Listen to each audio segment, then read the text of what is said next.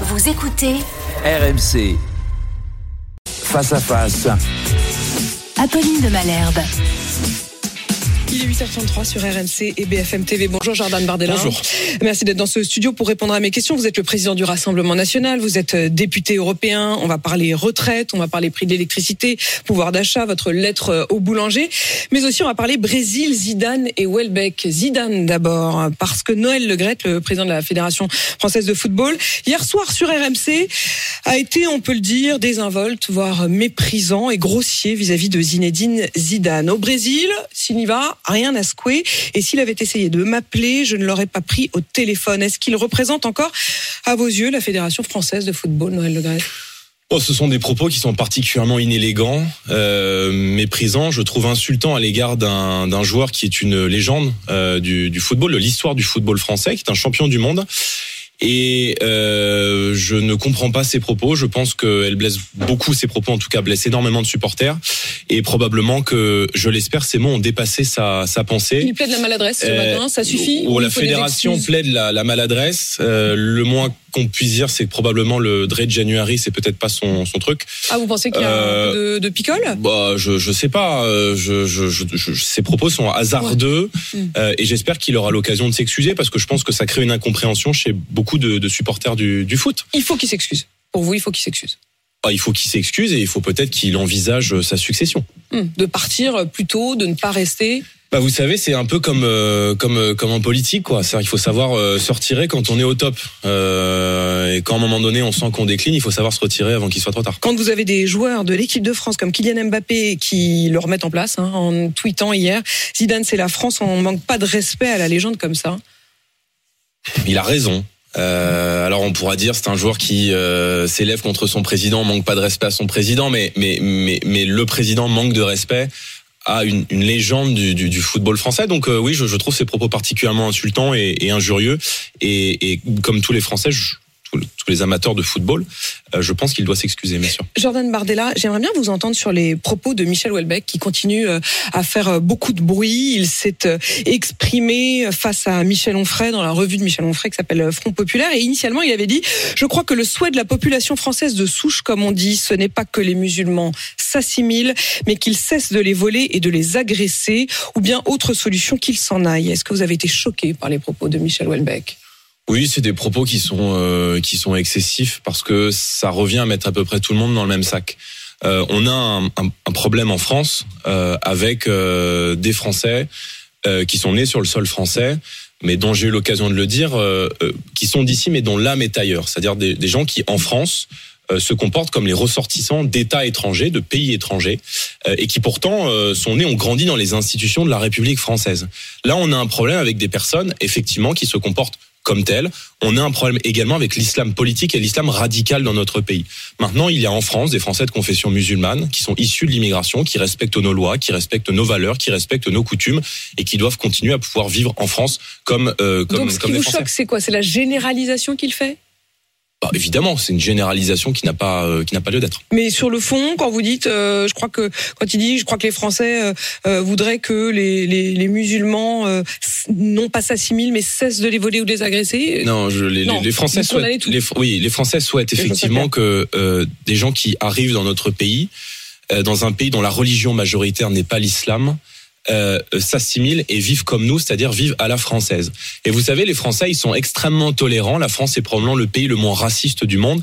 Ils ne demandent qu'une chose aux étrangers qui arrivent dans, dans, dans le pays et qui arrivent en France, c'est de leur ressembler, c'est de vivre comme eux, et c'est de faire cet effort euh, exigeant qui a été fait par des générations entières d'immigrés qui sont arrivés en France dans les années 50 ou 60, c'est-à-dire oublier une partie de leur culture d'origine dans leur pays de départ pour se fondre dans la communauté euh, nationale. Je pense qu'être français, je l'avais rappelé sur votre plateau à l'occasion de la Coupe du Monde, c'est d'abord et avant tout un état d'esprit. Le recteur de la Grande Mosquée euh, de Paris avait envisagé de porter plainte contre Michel Houellebecq avant de se rétracter parce que euh, Michel Houellebecq a euh, dit qu'il atténuait ses propos et notamment des propos sur la guerre civile. Initialement, dans son premier propos, Michel Houellebecq avait dit qu'il pensait que des actes de résistance auraient lieu si des territoires entiers étaient sous contrôle islamique. Aujourd'hui, il atténue, dit-il, en disant je ne crois pas finalement que les conditions soient actuellement réunies pour une guerre civile. Il faudrait d'abord que la police ne puisse effectivement plus pénétrer dans certains quartiers. Ce n'est pas le cas. Ils ont parfois du mal. Ils doivent déployer des grands moyens, mais ils y arrivent. Vous êtes d'accord? Oui, bien sûr. Euh, la France, dans un certain nombre de quartiers, a perdu totalement le contrôle. Euh, moi, je suis élu dans un département qu'est la Seine-Saint-Denis, où là-bas, il y a d'innombrables cités, d'innombrables quartiers qui sont aujourd'hui sous la coupe des fondamentalistes islamistes ou des trafiquants de drogue, et où la police rentre, mais non sans mal. Et lorsqu'elle rentre, elle est attaquée, euh, prise à partie, qui parfois on tire dessus avec des cocktails Molotov ou parfois à l'arme lourde. Et il y a beaucoup de gens qui habitent dans ces quartiers depuis très longtemps et qui ont le sentiment de ne plus reconnaître le pays. Et vous Et diriez qui que ça pourrait entraîner une forme de guerre qui- civile Il parle de Bataclan à l'envers. C'est c'est les propos de Michel Houellebecq. Bah écoutez, au plus haut sommet de l'État, euh, c'est à peu près le, le même constat qui est fait par les gens qui ont toutes les informations pour le dire. Euh, euh, François Hollande, lorsqu'il quitte le pouvoir et qu'il se confie dans un président ne devrait pas, dire, ça. à vos confrères d'Avet et l'homme, il dit nous sommes aujourd'hui dans un certain nombre de quartiers, il dit pas tous les quartiers, dans un certain nombre de quartiers au bord de la guerre civile.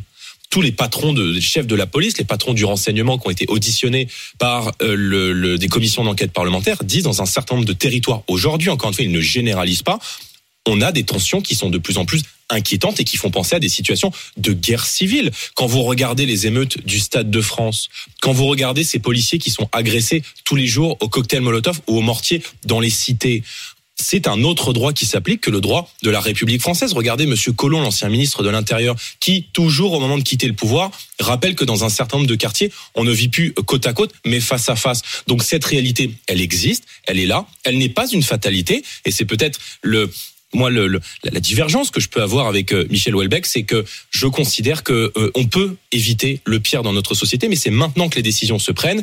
Et je note qu'en la matière, Emmanuel Macron a eu la main molle et qu'il y a aujourd'hui d'innombrables quartiers dans lesquels la République française euh, ne- n'a Il, plus, n'a il plus de droit faudrait envoyer carrément l'armée. Michel Houellebecq, il finit en disant bon, tant que l'armée peut encore y pénétrer, euh, ça me paraît encore acceptable.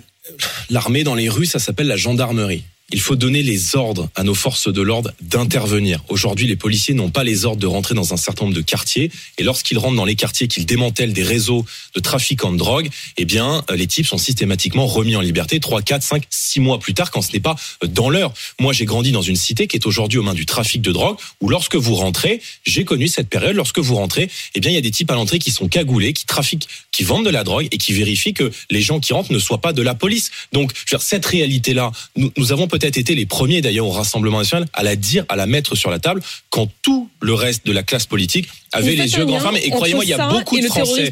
Il y a beaucoup de Vous faites un Français. lien entre les deux. Oui, je pense Oui. que, euh, euh, bien sûr. Écoutez, tous les, une grande partie des gens qui passent à l'acte dans notre pays et qui, euh, qui deviennent des djihadistes en puissance ont un passif judiciaire. Et une grande partie d'entre eux se radicalisent aussi en prison parce que la prison est devenue, c'est pas moi qui le dis d'ailleurs, Keppel faillite le dit, est devenu un incubateur de la radicalisation. Mais tant qu'on continuera d'accueillir des centaines de milliers de personnes chaque année dans notre pays, eh bien, effectivement, on ne maîtrisera ni notre identité, ni notre assimilation, et euh, on nourrira le terreau du communautarisme, qui est lui-même le terreau de l'islamisme Vous avez peut-être vu, euh, Jordan Bardella, ces images sur les réseaux sociaux de d'un jeune qui s'est pris en photo avec un maillot de l'équipe de France, flanqué au nom de Mohamed Merah. Qu'est-ce qu'il faut faire? Écoutez, si on nous avait écouté il y a 10 ans, 20 ans, on n'en serait peut-être pas là.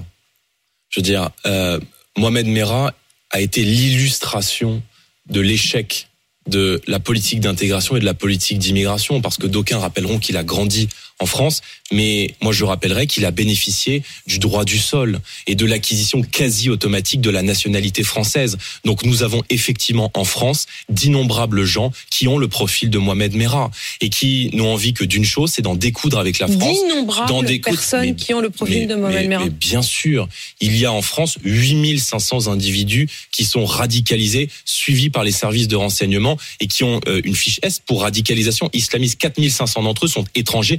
Ils devraient être mis dehors et expulsés préventivement du territoire national. Il y a 540 mosquées radicales qui sont encore ouvertes dans notre pays. Ces mosquées-là ne sont pas fermées. Et il Et il faut maîtriser notre politique d'immigration. On aura l'occasion d'en parler dans le cadre de ce débat qui va avoir lieu avec la loi qui est proposée par le ministre euh, Darmanin. Il y a en moyenne depuis 30 ans une loi tous les 16 mois sur la question de l'immigration.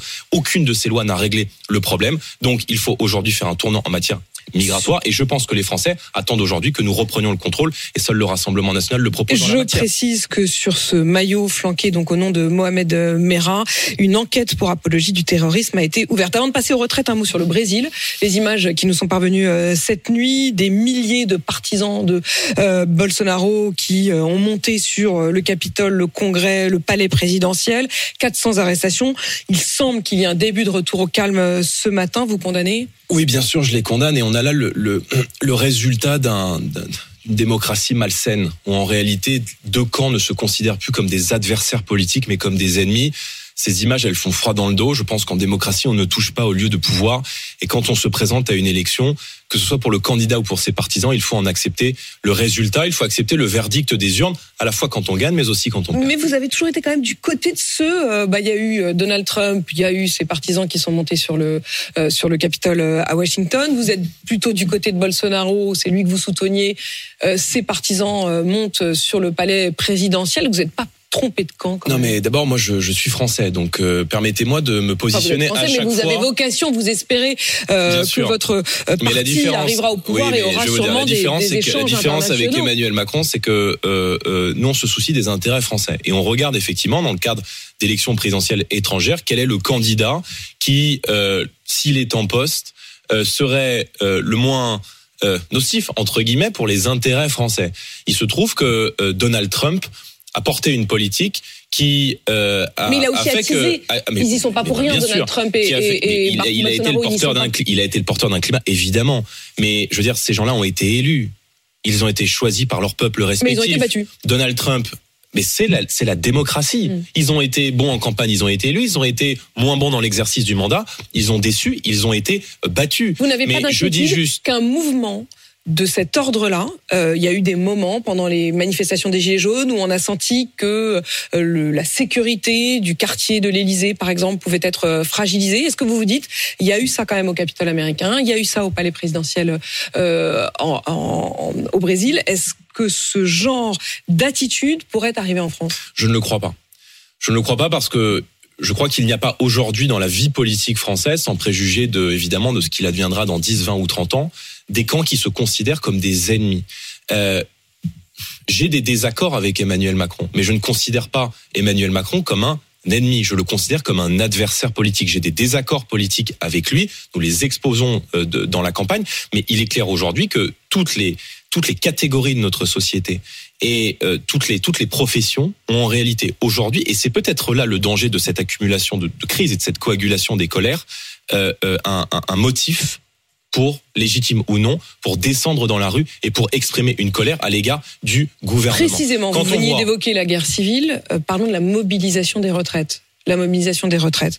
64 ans, 43 annuités, euh, c'est ce qui devrait ressortir de la déclaration de- d'Elisabeth Borne demain. Euh, Est-ce qu'il faut manifester contre ce projet? Vous êtes contre politiquement Est-ce que vous iriez dans la rue? Moi, je suis à la tête d'un mouvement politique qui est le premier groupe d'opposition à l'Assemblée nationale, le Rassemblement national. Donc, nous allons mener l'opposition à ce projet de loi. Nous allons mener l'opposition à ce projet de loi d'abord parce que euh, je considère que ce projet de loi est injuste. Il est injuste pour 64% des Français, c'est ce qui ressort de- du sondage ELAB qui a été diffusé par BFM TV. Il est surtout injuste parce que beaucoup de Français ont le sentiment que Emmanuel Macron est aujourd'hui en train de mener une guerre sociale au peuple français. Euh, cette réforme, d'abord, elle ne se justifie pas économiquement. Le système des retraites n'est pas en péril. Ah, c'est un mensonge. C'est un mensonge Ça dépend d'où vous vous de le placez. dire. Quoi. Bah, le rapport du Conseil d'orientation des retraites, il nous dit À une chose très 2-3 ans, claire. il dit quand même qu'on va passer en Bon, déficit. d'abord- Certains voient le, le verre à moitié plein, d'autres à moitié vide. quoi. Non, mais il y a différents scénarios qui sont testés par le Conseil d'orientation des retraites, mais il y a un En tout consensus cas, vous n'êtes pour pas dire d'accord sur aujourd'hui l'idée qu'il faut absolument. qu'il y a 14%, 14% c'est la, la part des, des- des dépenses des retraites dans le PIB. En 2022, en 2070, on sera peu ou prou 50 ans plus tard à 14% de dépenses du PIB, c'est-à-dire à peu près à la même chose. La question qu'on doit se poser, c'est ce sont ces 10 milliards d'euros de déficit dans le système de retraite français et est-ce qu'on accepte de consacrer 10 milliards d'euros par an de déficit pour sauver le système des retraite. Et vous vous dites On oui. sait que repousser, moi je dis que la retraite c'est pas de la comptabilité comme le conseil le gouvernement, c'est un choix de société. Et je pense que aujourd'hui il y a d'innombrables Français qui nous écoutent ce matin, qui se demandent comment est-ce qu'ils vont faire aujourd'hui pour travailler jusqu'à ne serait-ce que 62 ans et pas seulement 64 ans. Regardez la génération de mes parents. Mes parents sont nés respectivement en 62 et en 68.